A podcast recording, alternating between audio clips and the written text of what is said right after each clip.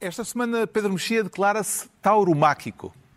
João Miguel Tavares confessa-se desordenado e Ricardo Araújo Pereira sente-se de, apenas de. Está reunido o programa cujo nome estamos legalmente impedidos de dizer.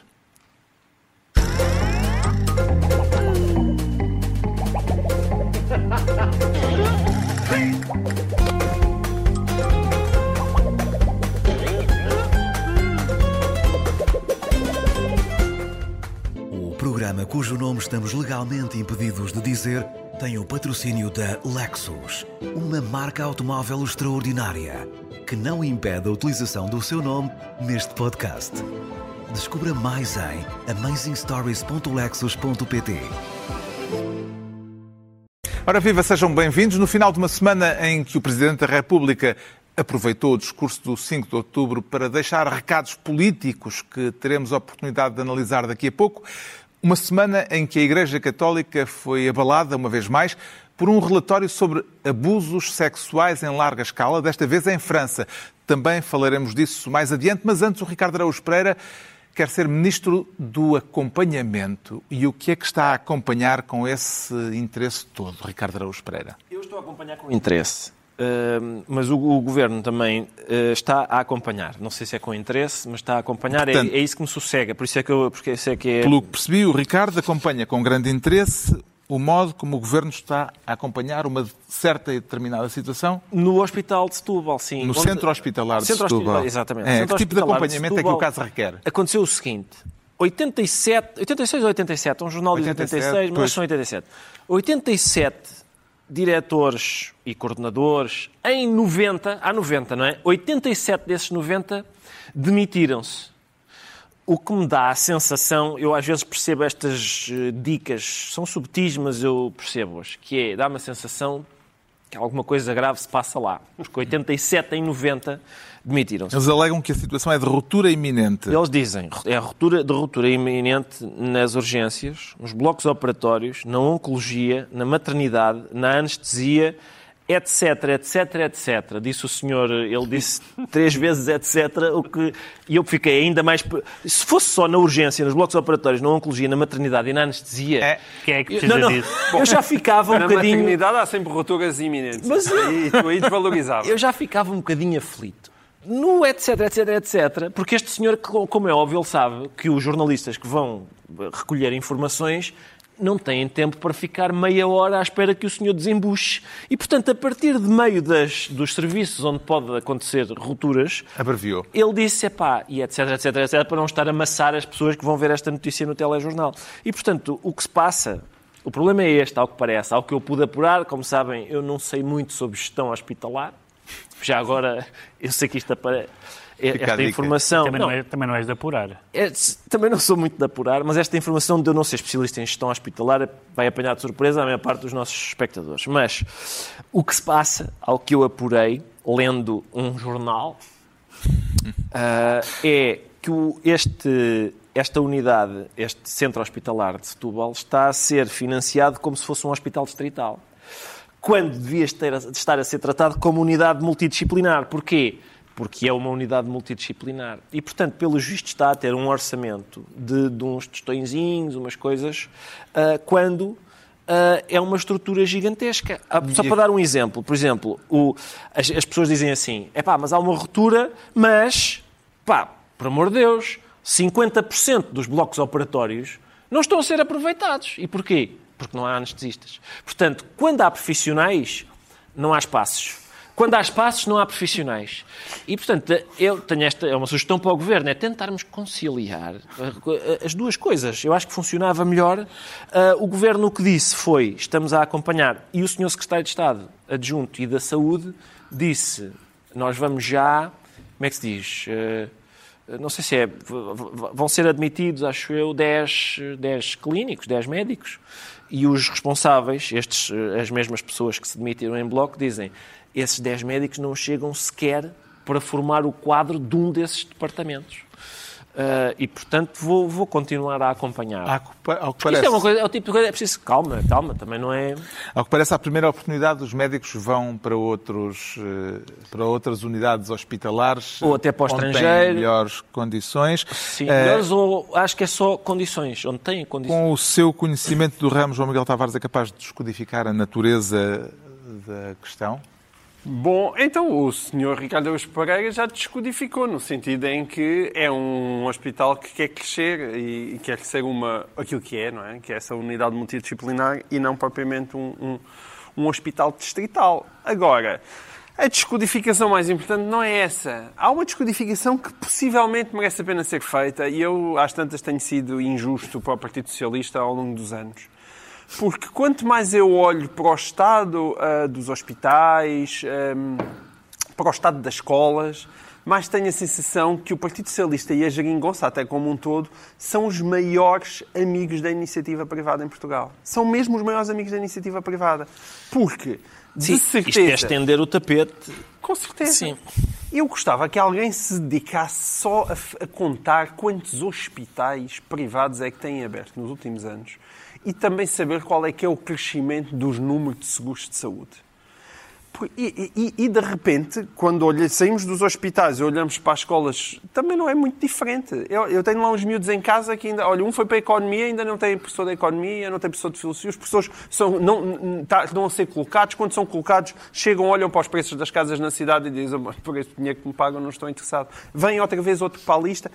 Aquilo é realmente caótico. É realmente caótico. E esse é o grande problema que António Costa tem em cima da mesa que é olhar e de repente pensar até quanto tempo é que este país se aguenta com as pessoas convencidas que nós gostamos muito do Estado e do SNS. Porque cada vez é mais visível que esse amor é muito parecido com a violência doméstica. Em que medida, Pedro Mexia, é que este protesto terá uma oportunidade eh, acrescida? Eh, Agora que estão em curso as contas para o Orçamento de Estado. Bem, tem que ter, tem que ter por duas, por duas razões. Por, por um lado, porque hum, nós às vezes, quando não, quando não conhecemos determinada área e vemos o protesto de, de uma classe ou, ou de pessoas de uma determinada classe profissional, dizemos, bem, isto é uma coisa corporativa, isto é um exagero, isto é, isto é essencialmente uma questão salarial.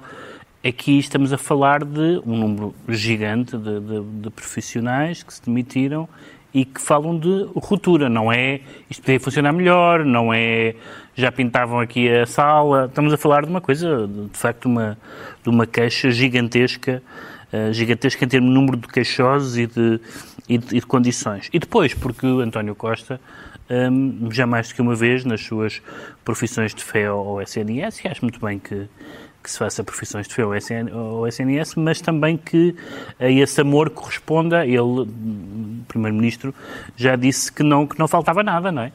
É uma famosa declaração, não há muito tempo que, que, que, que havia uma... ah, ah, o que havia no SNS, no essencial, bastava para o seu funcionamento. E vemos, ve- vemos que não.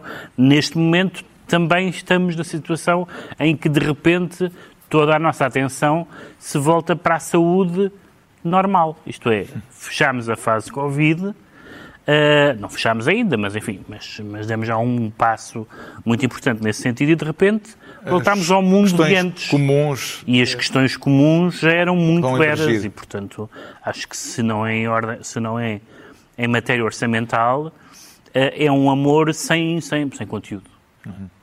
Entregamos ao Ricardo Araújo Pereira a pasta de Ministro do Acompanhamento. Quanto ao João Miguel Tavares, quer ser desta vez Ministro das Oportunidades Únicas e Irrepetíveis. Apreciou a adjetivação do Presidente da República, pelo que vejo. Sim, mas com um certo gostinho a déjà vu. é? Ah, onde é que eu já ouvi isto? Eh, eh, Estas, eh, estes adjetivos foram postos, foram usados com os olhos postos na bazuca. Eh, Parece-lhe que eh, foi oportuno o tom ou eh, ficou, apesar de tudo, aquém, como houve algumas forças políticas que declararam? O problema não é o tom, o problema é, está em porquê acreditar que a bazuca há de ser diferente de todos os outros pacotes que nós já temos desde meados da década de 80.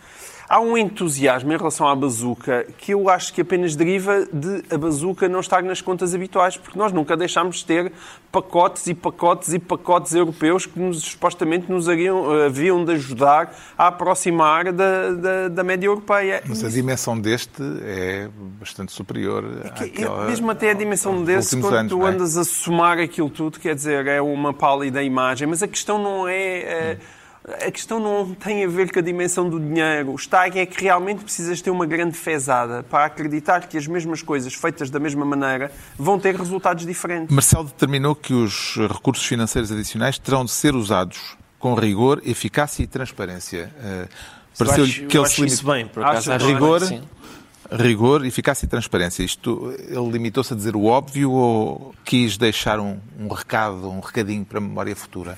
Mas mesmo esse recadinho é óbvio, portanto, sim, limitou-se a dizer o óbvio, porque dizer que ah, é desta, atenção, muito cuidado, ah, vejam lá, é uma oportunidade única. Mas as oportunidades únicas têm sucedido ano após ano, década após década, plano após plano, e as coisas não mudam. E porquê é que as coisas não mudam? Eu- nós eh, que escrevíamos coisas nos jornais sobre livros e outras coisas, eh, diziam muitas vezes os críticos eram escritores frustrados. E eu penso que Pedro Mexia também deve ter ouvido isso algumas vezes, e acho que todos nós ouvimos.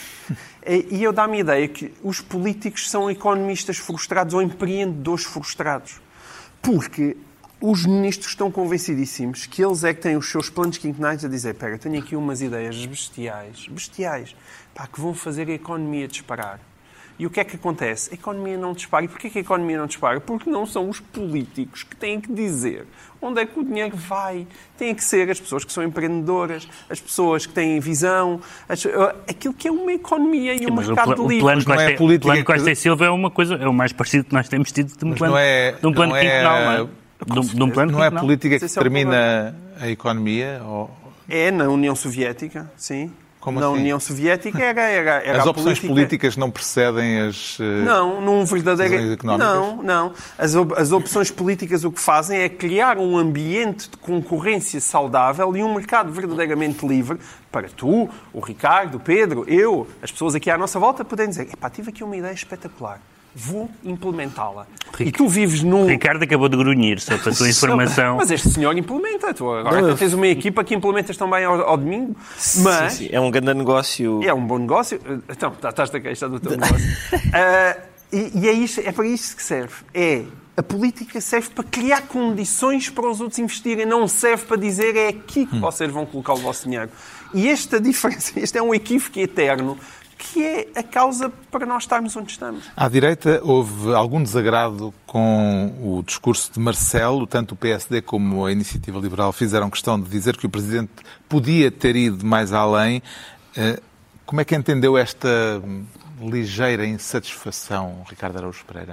Sinceramente, eu não sei. hum, tendo em conta os poderes do Presidente, de que modo é que ele pode ir mais além? É, basicamente, é isto que compete a um Presidente, é dizer coisas. E eu, eu- o que acontece é que, a, a partir do momento Creio em que queria um discurso mais eh, vigoroso, Mas aí é que mais está- crítico do Governo. Aí é que está. É a partir do momento em que até membros deste programa fazem discursos públicos eh, em momentos eh, importantes da história, de- de- em datas importantes, eu deixei de prestar atenção aos discursos, como é óbvio. Deixei de prestar, já percebi, já percebi que entramos nesta fase em que agora Bateu num teto e a partir daí sabes que é sempre a qualquer descer, não é? pessoa lá vai. Por isso não, eu, eu quer dizer, eu percebo as preocupações do Sr. Presidente da República. Uh, lá está, já, já manifestei a minha concordância relativamente ao. Eu sou a favor disso. Como é que ele diz? Rigor, eficácia É, e rigor, transparência. eficácia e transparência. Eu, curiosamente, sou a favor. Sou a favor disso. Bravo. Não sei, eh, tenho a impressão que pode ser gerado uma grande, um grande consenso nacional à volta dessa ideia. Não, eu não conheço assim tanta gente que diz eu gostava de opacidade eh, e tudo à balda. Ineficácia. Ineficácia. Não conheço muita gente. Mas, vamos lá ver. Isso é, isso é o, o que eu acho que era interessante acontecer. Mas eu lembro-me, não sei se, quer dizer, isto durante duas semanas, três, ficámos todos muito. eh, houve, uma, uma boa convulsão, porque houve um senhor que se sentou e pensou num plano para a aplicação destes fundos. Lembram-se disso, não é? Era, foi aquele senhor António Costa, Costa e e Silva, e que o plano, se bem se lembram, dizia que nós tínhamos que apostar numas áreas que eram fulcrais, noutras que eram fundamentais e noutras que eram cruciais, e havia ainda um, um quarto grupo de áreas cujo adjetivo já não recordo qual era, mas era também Rimava em ais. era, era AIS ou, ou antes, ou era, um, era não sei se era. Tudo espremido, só ficam os ais. Tudo, sim, eu, eu lembro-me, eu, eu vi aquele documento, vi esse documento e lembrei-me dos tempos em que eu tinha que fazer trabalhos para a escola e não sei o quê. Eu não sabia muito bem o que é que estava a fazer, mas reconheço naquele tom, naquela, na, naquela, naquela escrita, o mesmo esforço que eu fazia na escola para, digamos, aldrabar o professor. Atenção, com- é um poeta, trata-se de um poeta. E trata-se de um Costa poeta ainda é também e poeta. e notava-se Mas esse plano, pelos vistos, também não foi muito aproveitado para o que veio a seguir. É, sim, mas acabou por ser a base do que vinha a Estranhamente. seguir. Eu acho que algumas das coisas fundamentais, fulcrais e cruciais estão lá.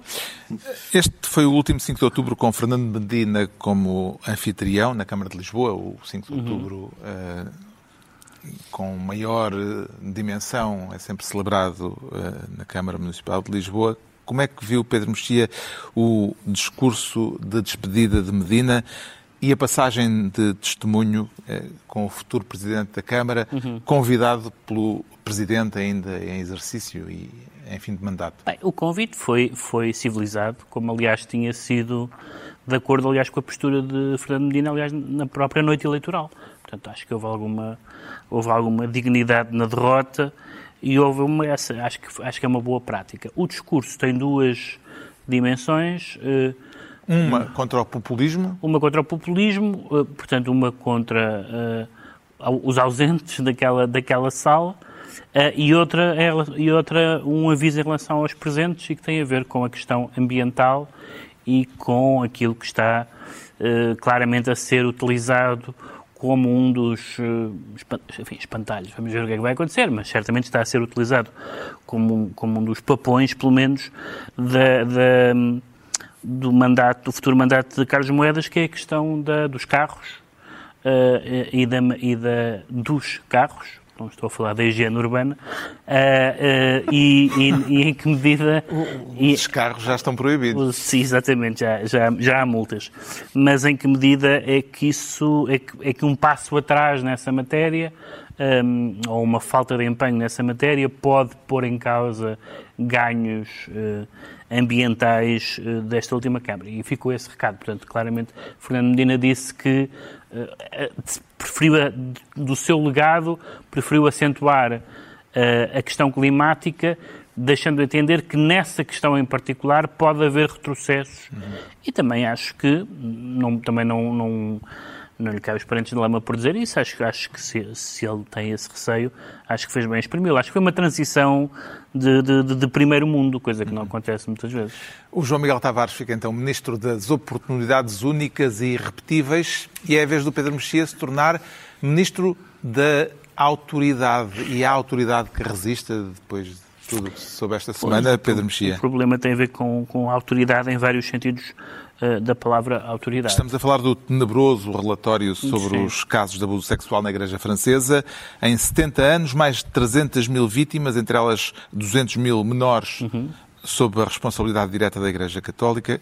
Como é que se entende a impunidade em que tudo isto aconteceu durante décadas? Sim. Bom, em primeiro lugar, esta, este relatório vem, quem tem, quem tem lido jornais nas últimas, sobretudo desde os anos, dos anos 90, mas, mas nos últimos É. 10 anos, Sim. com muita intensidade, desde a, desde a investigação do Boston Globe.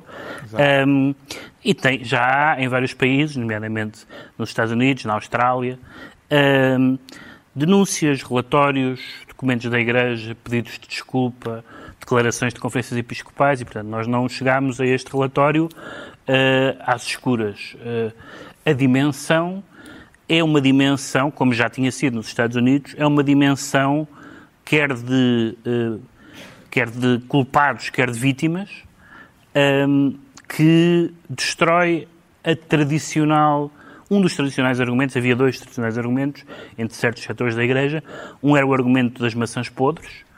Ora, se as maçãs podres são, são milhares, é, é- é todo o pomar que está. Quer dizer, não, não é uma maçã podre. As maçãs podres, claro, se fossem dois casos ali, cinco casos ali, podia Já houve dizer quem que um... essas contas e os dados do relatório eh, francês conhecido esta semana demonstram que, em média, terão sido cometidos 13 abusos sexuais contra menores por dia Sim. ao longo de 70 anos. 13 por dia ao longo de 70 anos. Por, por um lado, por um lado é, essa, é essa questão de, de nós já termos muitos, muitas informações eh, eh, e de pessoas e de associações de vítimas ehm, que nos permitiam suspeitar que não eram umas maçãs podres.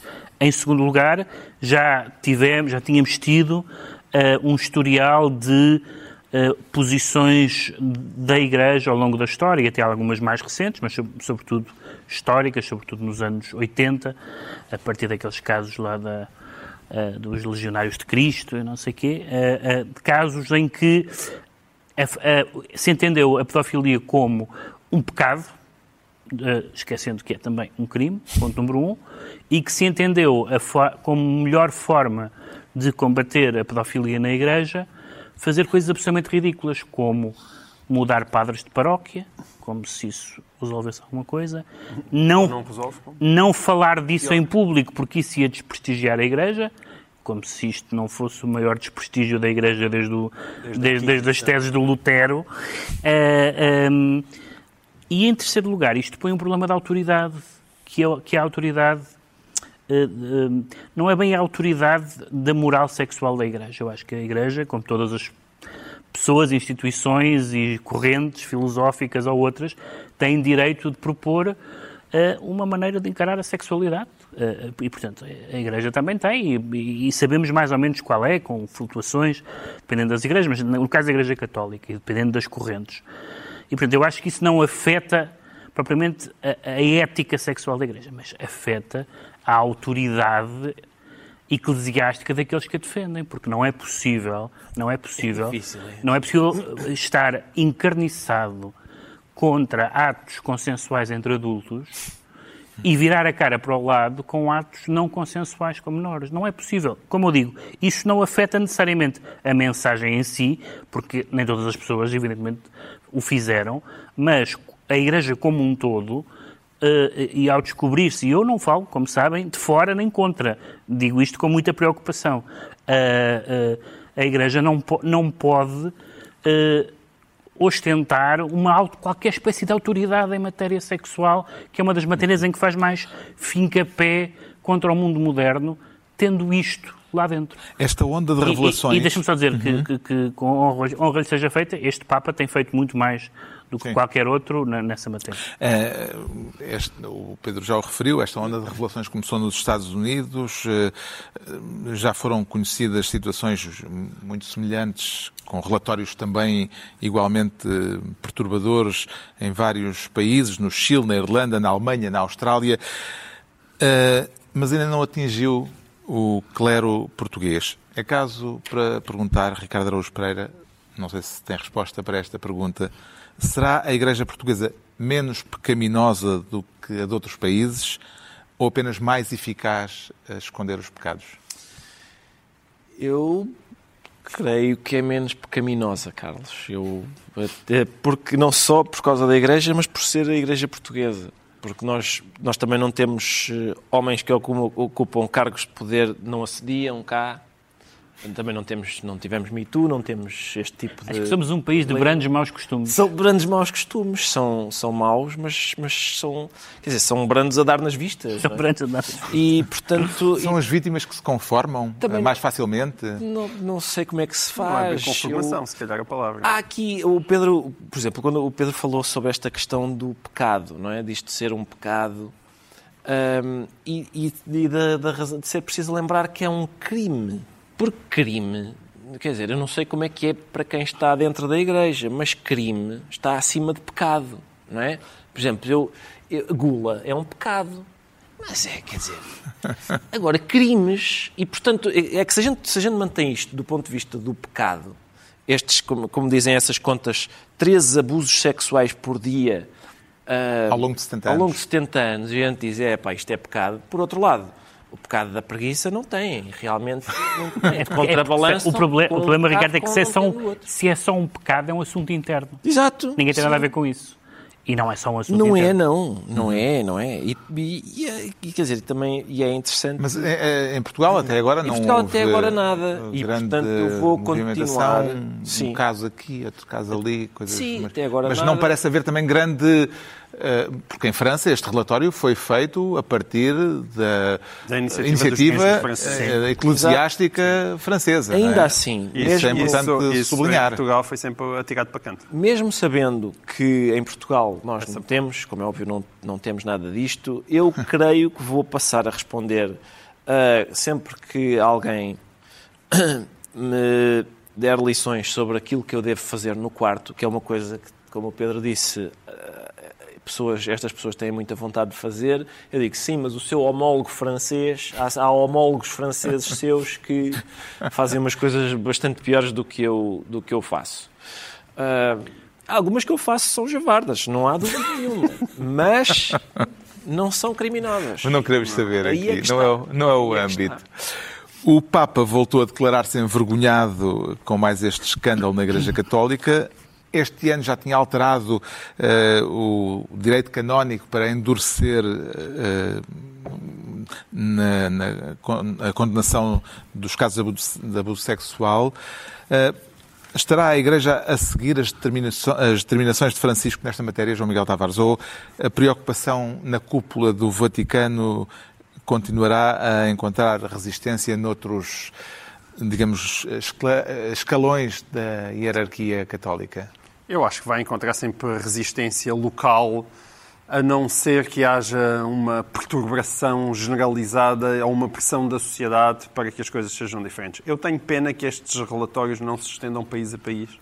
E de facto isso acontecesse, não é só em Portugal, em Espanha eh, também é a mesma coisa. É uma, Em Espanha aqui- também não há uma ainda relatório de nenhum, silenciamento, evidentemente, na Península Ibérica. Não é estatisticamente possível tendo em conta que a Igreja Católica é uma, ainda que possas dizer que haja pequenas práticas culturais, mas quer dizer, essas práticas culturais não justificarão certamente que haja 300 mil em, em, em, França. em França e haja 30 em Lembras Portugal. da Não- não é explicação, lembras da explicação do atual Bispo do Porto, disse que não vale a pena fazer uma investigação sobre isso, pelo menos na Diocese do Porto, porque também não vale a pena investigar a queda de meteoritos. Sim, porque o meteorito Porque, pode é, cair porque é, é tão raro que não justifica. Esta, esta declaração mostra um estado de espírito que, neste contexto, é um estado de espírito totalmente contrário ao do Papa Francisco. E- totalmente. E isto, o É de Papa- encobrimento. certo Não diria- sentido. não É- posso- não posso dizer não é no caso concreto. é de pouca É vontade de serviços mínimos. Sim, Claro, sim, sim, sim. sim, sim, é- sim, sim. É evidente que este Papa, este Papa fez realmente muito pela primeira vez, enquanto os outros Papas, eh, na melhor das hipóteses, primeiro escondiam simplesmente, depois começaram a pedir tímidas desculpas. E este Papa, não. Este, este Papa tomou medidas sérias. Hoje em dia, o assunto, há regras estritas em cada paróquia, como é que as coisas se fazem. Não se viola. É, não, não é só não se viola, é que se as coisas é acontecerem, como é que as comunicas? Que, que é, que é a grande tragédia ah, da Igreja. E, portanto, o Papa Francisco tem realmente ah, feito coisas. Agora, é bom perceber que para trás há uma espécie de nuvem que foi lançada sobre este problema e que o Pedro, de certa maneira, abordava e que é muito importante ser denunciada. Porque não só São João Paulo II, ah, possivelmente hoje em dia, olhando para trás, foi canonizado demasiado à pressa, porque há da parte dele, evidentemente, um, pa- um papel de encobrimento em todo este caso. Ou seja, de, de- toda a gente sabia, quer dizer, as hierarquias sabiam. E, era como, como dizia o Pedro, era pecado, ficava ali fechado.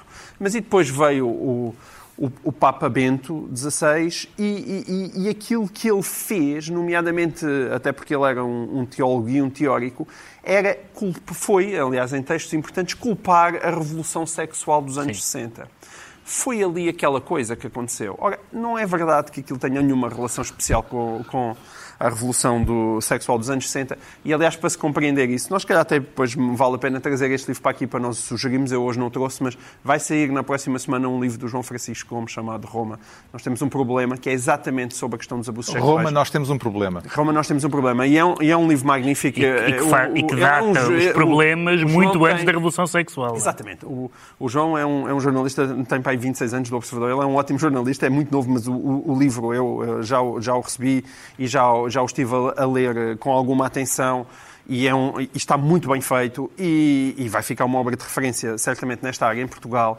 E ele, aquilo demonstra lá que é um problema com dois mil anos. Ou seja, porque já existe em documentação da, da Igreja, hum, ainda antes dela ser católica, a, a- a explicar eh, que, que- era um problema e como é que se devia intervir e o que é que se deveria fazer.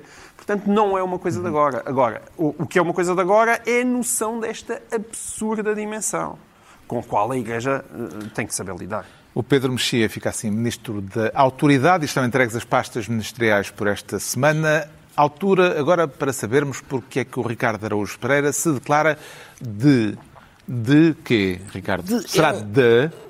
Também é um bocado de. Sim, é um bocadinho, como os jovens dizem, não é? Os jovens dizem, sim. Ah, pelo menos as minhas filhas dizem-me isso muitas vezes e eu percebo que é uma forma insultuosa de me chamar ah, burro ou assim, não é? Eu acho Não que é será isso. modéstia a mais querer ser uma simples preposição gramatical? Não, Carlos, não, não, atenção, não, é, é importante não desdenhar de, Das de- das palavras consoante a sua morfologia, porque, é, de- atenção, é, estas, preposições, estas preposições são importantes. É, o que se passa é, é, foi redigido um, eu acho que é um mandado de captura, não é, de, Uhum. de João Rendeiro, É mandado de detenção. de que detenção, é, essa isso, de captura, acho que não, sim, Acho que agora já não se captura, não sei.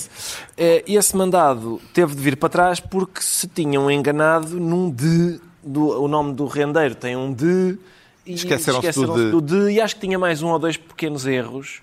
Mas eh, o que me faz confusão nesta história é o seguinte: é, eu, eu percebo. É? Eu percebo que seja difícil apanhar, muitas vezes, pessoas que cometem crimes financeiros. É difícil porque há offshores que estão escondidas atrás de offshores, há fundações que escondem uma, um ou outro organismo, há estratagemas financeiros muito complexos. Às vezes, como é o caso aqui, fugas espetaculares, desaparecimentos, ninguém sabe onde é que ele está neste momento. Ah, e, portanto, eu sei, é dificílimo apanhá-los. Agora, fazer o mínimo, não é? O mínimo, copiar, como é que ele se chama? De rendeiro, certo? O mínimo. É copiar o nome que lá está. O escrivão estava com pressa. de- nós sabemos como os casos se acumulam na, na Bem sei, justiça, não é? Mas, é, isto contribui E para aquilo voltou para mais. trás. Vol- Voltou Pois, para trás, voltou para acumulando. trás. Assim Sim. acumula. É adepto do rigor ou isto já lhe parece picuinice, Pedro Mexia? Eu, eu sou adepto da picuinhice, porque já acho que já contei aqui noutra circunstância que houve uma vez que nos Correios que eu não, que eu não levantei uma encomenda, porque a senhora eh, me pediu para eu escrever recepcionei a encomenda. Eu disse, posso escrever recebi?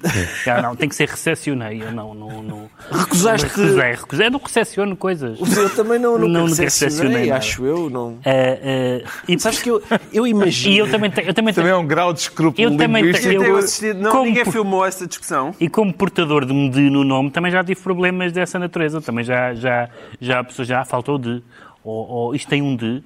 Mas isto é uma coisa muito, muito instável na, na- Vocês lembram-se, houve uma altura em que se dizia Cavaco e Silva. Cavaco e Silva, É sim. verdade. Eh, Tá bem, mas em documentos oficiais não diz. Marinho e Pinto. O Não, meu problema... o, o vice-almirante também, é, é, também Esse o nome, o nome tem sempre- o go- não, às vezes Gouveia Mel, Gouveia de Mel, Gouveia e Mel. O meu Pá. problema é que o meu sangue ferve de imaginar que João Rendeiro está na praia, de certeza a sorver um daqueles coquetéis que tem uma sombrinha, e está a dizer às pessoas que o rodeiam, dizer, não te preocupes, que olha, foi para trás, que não faltava o de.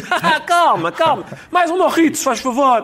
Já o outro senhor, o braço direito dele não deve ter partícula, não, se Não, safou. o senhor Guichar voltou, já está cá, não é? senhor está, sim. apresentou-se. O senhor Guichard apresentou-se. Ate- Atenção, Senhor apresentou-se, vinha prestar depoimento e agora já foi para a gaiola. Já. Eles, eles aprenderam a lição com o Este outro. levou Agora, por tabela. Sim, é isso. É, é, eh, banqueiro vigarista uh, foragido, trancas à porta. É, entretanto, o Conselho Superior de Magistratura anunciou que vai averiguar como foi possível a fuga de rendeiro, embora declare que não tem competência para sindicar decisões judiciais. Não haverá aqui uma certa contradição? Não, isso não. Acho que, Não? acho que são duas coisas diferentes. Ou seja, não vai. Não vai Então ele averigua, mas não se indica? não é isso. Averigua em termos disciplinares. No fundo é como aquelas coisas de, de- dos árbitros que às vezes que anularam mal um golo e não, se, vai- não se mexe no resultado e o árbitro é sancionado. É? Agora com o VAR isso já não, já não é a mesma coisa. Mas não, é do ponto de vista disciplinar. Isto é, evidentemente não tem competência para uh, anular uma decisão judicial. Mas se, se tiver havido uma falha grosseira, penso que foi assim que eles o justificaram, e se é isso faz todo o sentido. E o que é que lhe ocorre dizer, João Miguel Tavares, a propósito da notícia de um negócio com contornos invulgares do motorista de rendeiro que comprou um apartamento de luxo e que, entretanto, cedeu à mulher de rendeiro? A mim o que me ocorre dizer é aprende, Sócrates. É o que eu tenho a dizer, aprende, aprende como é que se tratam os motoristas. Sócrates tem um problema com motoristas e bem o entalou. E o, e o motorista mal foi, mal, mal foi apanhado, uh, deu à perna mesmo. Uh, Sim, perna. E, e, e, nós ficámos todos a saber que ele protestava, era maltratado, trabalhava horas infindas, ganhava mal. Ora, aqui está um motorista que é bem tratado, recebeu ele é tão bem tratado, é bem tratado, bem tratado retribui o bom tratamento. retribui e recebe uma casa de um milhão de euros e sabe que a esposa do senhor Rendei está em dificuldade e diz, olha, aqui está, tem... Pode ficar. É mais do que isso. Não é apenas aqui está. É está na lei que o usufruto é seu. Eu acho que a mulher do rendeiro deve-lhe ter dito Ambrósio, apetece-me algo, porque foi a única maneira de eu lhe passar. E, em vez de um Ferreiro Rocher, recebeu um, um, apartamento na Quinta Patinho. Não está mal. Nada mal. Não está mal. Bravo. Uh, entretanto, Belo ainda no mundo da justiça, o juiz negacionista, de que já falámos aqui, aqui atrasado, é passou à condição de simples negacionista, porque deixou de ser juiz, foi expulso da magistratura, embora ainda tenha direito a um recurso. Isto vai retirar-lhe protagonismo ou, pelo contrário, eh, dar-lhe mais visibilidade ainda? Eu, por mim, tá, estou ótimo com a visibilidade. Acho ótimo que ele tenha toda a visibilidade Toda. do mundo. Só que fora... Não foi por diante, foi o, o debate com... Uh Francisco Jorge. Não, não, pois disse ainda não, mas esse era o outro. Nem o combate, nem o combate com a Magina da Silva. Não, não era esse, outro, não era este. Não, esse era o Fernando é o Fernando Eu já estou baralhado com tanto Isto é, isto é racismo de chalupas. Agora os chalupas são todos iguais. Não, Este, eu, eu, por mim, pode ter a visibilidade toda do mundo, mas fora da sala de tribunal. E, portanto, quer dizer, Sim, sim, sem estar assegurando aquele martelinho e a decidir sobre a vida das pessoas. Pode segurar o martelinho, mas é se for fazer leilões. Sim, ou partir uma, uma sapateira. e acho que tem imensa saída, ele é muito bem apessoado, há um monte de gente que está maluca por ele, força. Acho que sim. E há gente que quer o habeas corpus. Quer o habeas corpus. que ele tem aquela, aquela t-shirt. Isso mesmo. Está Força. esclarecido porque é que o Ricardo Araújo Pereira se apresenta esta semana como um sim, uma simples proposição de, quanto ao Pedro Mexia, declara-se tauromáquico para torear quem, Pedro Mexia? Eu declaro-me tauromáquico para falar, como é evidente, como é evidente offshores. Porque... Quer falar da tourada dos offshores? Não exatamente. Uh, uh, é porque lembra-me muito a tauromaquia, os offshores. Que é, vamos lá ver, há pessoas uh, que são a favor da tauromaquia e há pessoas que são contra e querem proibir a tauromaquia. E se quiserem proibir, se tiverem para isso, conseguirão proibir. Agora, há pessoas que acham que a tauromaquia deve ser permitida, mas depois deve ser eh, deve ser eh, prejudicada em matéria fiscal, deve, devem, ser, deve ser, devem ser insultados por serem uns, uns, uns cavernícolas e não sei o quê. Nos offshores parece que há uma, uma pessoa, pessoas que tratam os offshores como a tauromaquia, que é, é uma coisa legal e, no entanto, é horroroso. Atenção, as coisas é possível uma coisa ser legal e ser horrorosa. Ah. Uh, porque também há. Até, até porque não. Como é que não sei o que é que dizia que a, a, a, a lei era. Como é que é? A ética era a lei da República. A ética é um bocadinho mais vasta uh, uh, do que do a lei. lei da República. Agora não faz muito sentido, é que muitas das pessoas que, que, que nestas, na sequência destas investigações... Sim, isto é a propósito dos Pandora dos Papers. Pan, mais uns papers. Pandora. Andamos aos papers já há muito tempo nesta, nesta matéria, mas há pessoas que são consequentes e dizem vamos acabar com isto. Vamos acabar com isto, não há, não há paraísos fiscais, uh, uh, mas outras uh, que não são contra os paraísos fiscais mesmo neste caso, indignaram-se seletivamente. Eu, eu encontrei outro dia uma pessoa do PS que me, que me disse assim: estou e o Moraes Charmente. Eu, Então, e os teus? Os, os teus dois? É, portanto, há uma, uma, capacidade das pessoas se indignarem seletivamente hum. nestes casos. Mas vê as revelações... As desculpas de uns também... Há uns, umas desculpas Sim, há umas, desculpas, que há umas que são melhores que outras. Vê as revelações tornadas público, uh, públicas como um escândalo sério ou como um fediver? Não, ainda não percebi não, qual um é o fé, teu não, é um ponto. não, não é um fediver. O, o, meu, o meu ponto é que se, se há um entendimento generalizado de que aquilo é ilegítimo, de que, aquilo, de que aquilo é de que aquilo é, não, não sei se ilegítimo, mas certamente eticamente condenável para a crença, para, para a confiança das sociedades na, nas, nos bancos, nos, nos, nos capitalistas, nas, nas, nos empresários, etc. Então, Consertem-se e acabe-se com isso. Agora, de cada vez.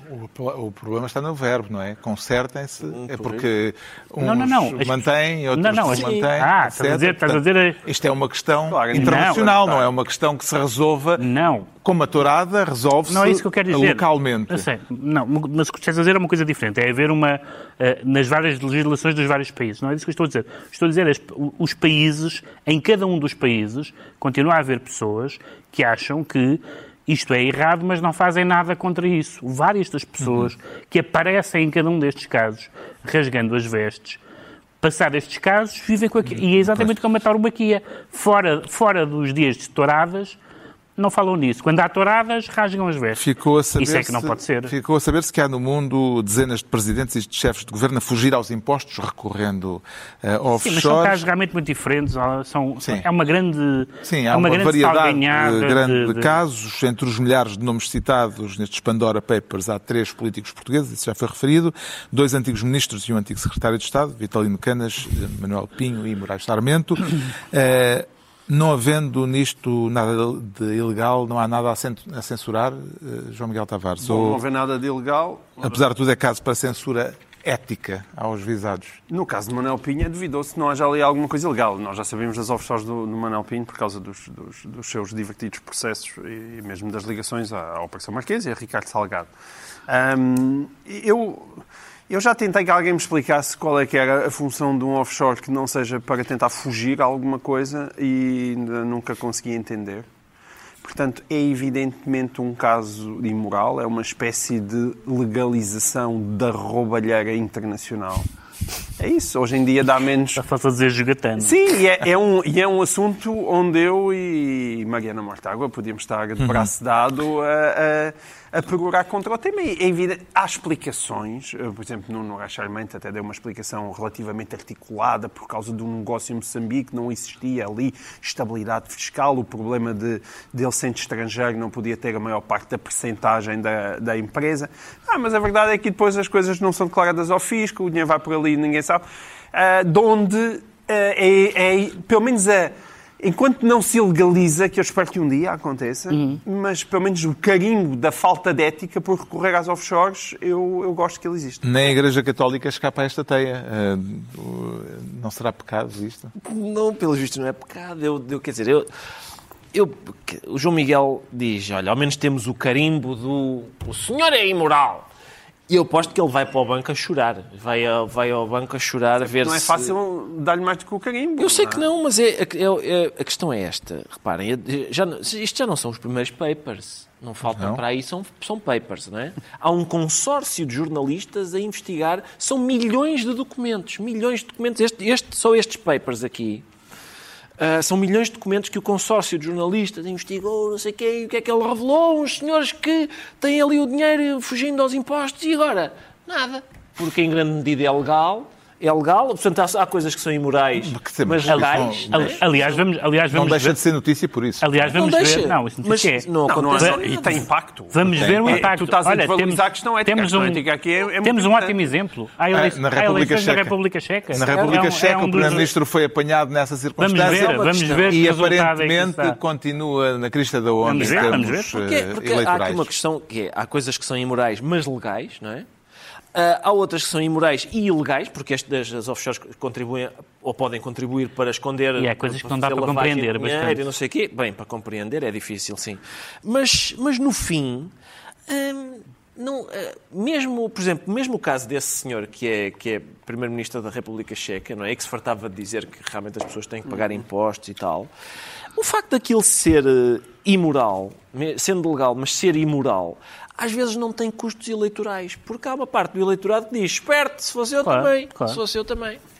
Mas outras vezes tem. Não percas a esperança. Na humanidade. Não, é isso, é porque chama-se Pandora Papers e é- essa ideia da gente manter a esperança está, está no nome da Pandora Papers. Eu acho é que, eu acho é que não, Só que é mesmo lá no fundo. eu não tenho esperança nenhuma. É. Sim, eu sinceramente acho que é mal posto o nome. Eu não, não fico com esperança nenhuma de que aconteça alguma coisa. Bom, e com isto temos que saltar o tema das ordens profissionais, andará eh, por aí. que voltará É pena, provavelmente. eu tinha- tinha imagino que as o ordens Ricardo tinha muito a dizer, sabemos assim porque é que o Pedro Mexia se declara tauromáquico e agora está na altura dos livros. E eu trago esta semana um livro que não li, de um autor de que até ontem nunca tinha ouvido falar. O autor chama-se Abdul Razak Gurnah. E coincidência. É tanzaniano de origem, mas de formação inglesa. Escreve em inglês, vive em Inglaterra desde os 18 anos, tem agora 73. Foi para lá refugiado e ganhou esta semana o Prémio Nobel da Literatura. Em Portugal só tem publicado um único livro, este, eh, eh, Abdul Razak eh, Gurnah, e chama-se Junto ao Mar. Foi publicado em 2003, está há muito tempo esgotado. Aliás, a editora que o publicou, a Difel, até já desapareceu. Eh, e eu encontrei e comprei-o ontem na internet, na plataforma Custo Justo, depois de ter eh, sido anunciado o Nobel. Eh, Estava a bom é- preço. ainda ainda só é- olhei para ele. Isto não é uma recomendação, isto é fazer pirraça. É fazer pirraça. espectadores. É, Eu- quem não não, há- tem. não vou encontrar. Mas já agora. preço foi bom. Queria só. O preço foi. foi- Acho que o senhor não sabia ainda que ele era Nobel. Agora está caríssimo. O Pronto, Gurnah nestas agora fora ocasiões costuma haver muita ironia sobre o facto da Academia Sueca premiar frequentemente autores mais ou menos desconhecidos, mas eu devo dizer que agradeço aos suecos terem-me dado a conhecer autoras com nomes difíceis como Wisława Zimborska, Elfrida Jelinek, ou mais recentemente Olga Toka- Tokarczuk, ou eh, eh, Svetlana Alexievich. Eh, por acaso são todas mulheres, todas com nomes dificilmente pronunciáveis, mas que descobrimos, eu descobri por via do Nobel, este ano descobrimos Abdul Razak Gurnah e vamos agora ver quem será o editor que o publicará agora que ganhou o Nobel. O João Miguel Tavares vem carregado com três volumes de história política portuguesa. É verdade. Estes não se compram no LX ainda e são bastante caros. Ah, Porque estes, estes são três volumes e, e custam 120 euros. Pronto. Ah, E há algumas livrarias com 10% de desconto. Fica em 108. Ahm, mas, ah, mas, enfim, é daqueles que, a meu ver, vale a pena ter lá em casa porque é um, é um, é um trabalho ah, bastante impressionante, coordenado por Fernando de Souza e Conceição Meirelles Pereira. Ahm, a, a imprensa nacional tem ah, andado muito dinâmica e tem dado a fazer um, um- um bom trabalho. Às vezes continua a ter um problema de um trabalho bom de- na divulgação dos próprios livros, para a gente saber que eles saíram e que chegam às livrarias, nem sempre são fáceis de encontrar. Isto vale muito a Não é pena. por isso que existe este programa? É por isso que nós existimos. Ah, e, com- e gastamos pipas de massas a, a comprar livros. Ah, e, e- e isto, portanto, são os- é a lista e, e a biografia de todos os primeiros ministros desde a Revolução Liberal, portanto, desde 1820. Na- Em muitos casos não tinham o termo técnico primeiro-ministro, mas para todas as pessoas é quem Chefes tinha, que é os chefes de governo, quem tinha o poder executivo, portanto, desde 1820 até 2020. Um, e, e, além das biografias, há também mapas, há, há questões muito curiosas sobre o facto, por exemplo, de Lisboa dar esmagadoramente primeiros ministros de uma forma completamente desproporcional em relação ao tamanho da cidade. Ah, e também tem o que é que as pessoas diziam sobre aqueles, aqueles primeiros ministros. É um trabalho muito completo e que vale imensa pena. O Pedro Mexia traz uma história portuguesa do cinema, mas que não é uma, uma história do cinema português. É uma Não, história é do uma cinema história- em sentido lato. Sim, é uma história do cinema, uma história global do cinema. Hoje em dia está muito ah, na moda as histórias globais, por assim dizer. E de facto, eu acho que a, a, a mais-valia deste livro, coordenado por, por Nelson Araújo, as edições 70 têm publicado vários livros sobre cinema, este é um livro coletivo, e a mais-valia não é ter, porque isso toda a gente que se interessa por cinema certamente já leu coisas sobre o neorrealismo italiano, ou a novela vague francesa, ou o cinema nórdico, é falar, por exemplo, do cinema, do cinema asiático, ou, ou da- ou das cinematografias de leste, e, portanto, dar-nos um, um retrato bastante global em termos temporais e geográficos da história do cinema e percebermos que desde praticamente a primeira, desde os chamados primitivos até, até hoje, as questões que se discutem à volta do cinema são sempre as mesmas. A arte, a arte e o negócio, a identidade e a alienação, a densidade e, a, e o espetáculo. E, portanto, é um livro muito recomendável. Falta o índice onomástico. Para a segunda edição fica essa nota que é muito útil. O Ricardo Araújo Pereira uh, tem 30 segundos para recomendar a poesia de António Franco Alexandre. Também não preciso mais do que isso, porque é um poeta extraordinário, é um dos maiores poetas portugueses. A Sírio Alvim edita este volume que se chama Poemas, que reúne a obra toda e ainda alguns inéditos. Portanto, é bom porque é uma oportunidade para comprar a obra que estava dispersa ou esgotada ou dispersa e esgotada. Uh, é um grande poeta, também foi meu professor num seminário fascinante sobre a Bíblia hebraica e, e é isto. E assim se conclui Poemas, a análise semana e os livros da semana. Voltamos a dois, oito dias com Pedro Mexia, João Miguel Tavares e Ricardo Araújo Pereira para mais um programa cujo nome estamos legalmente impedidos de dizer, mas quem quiser pode dizê-lo.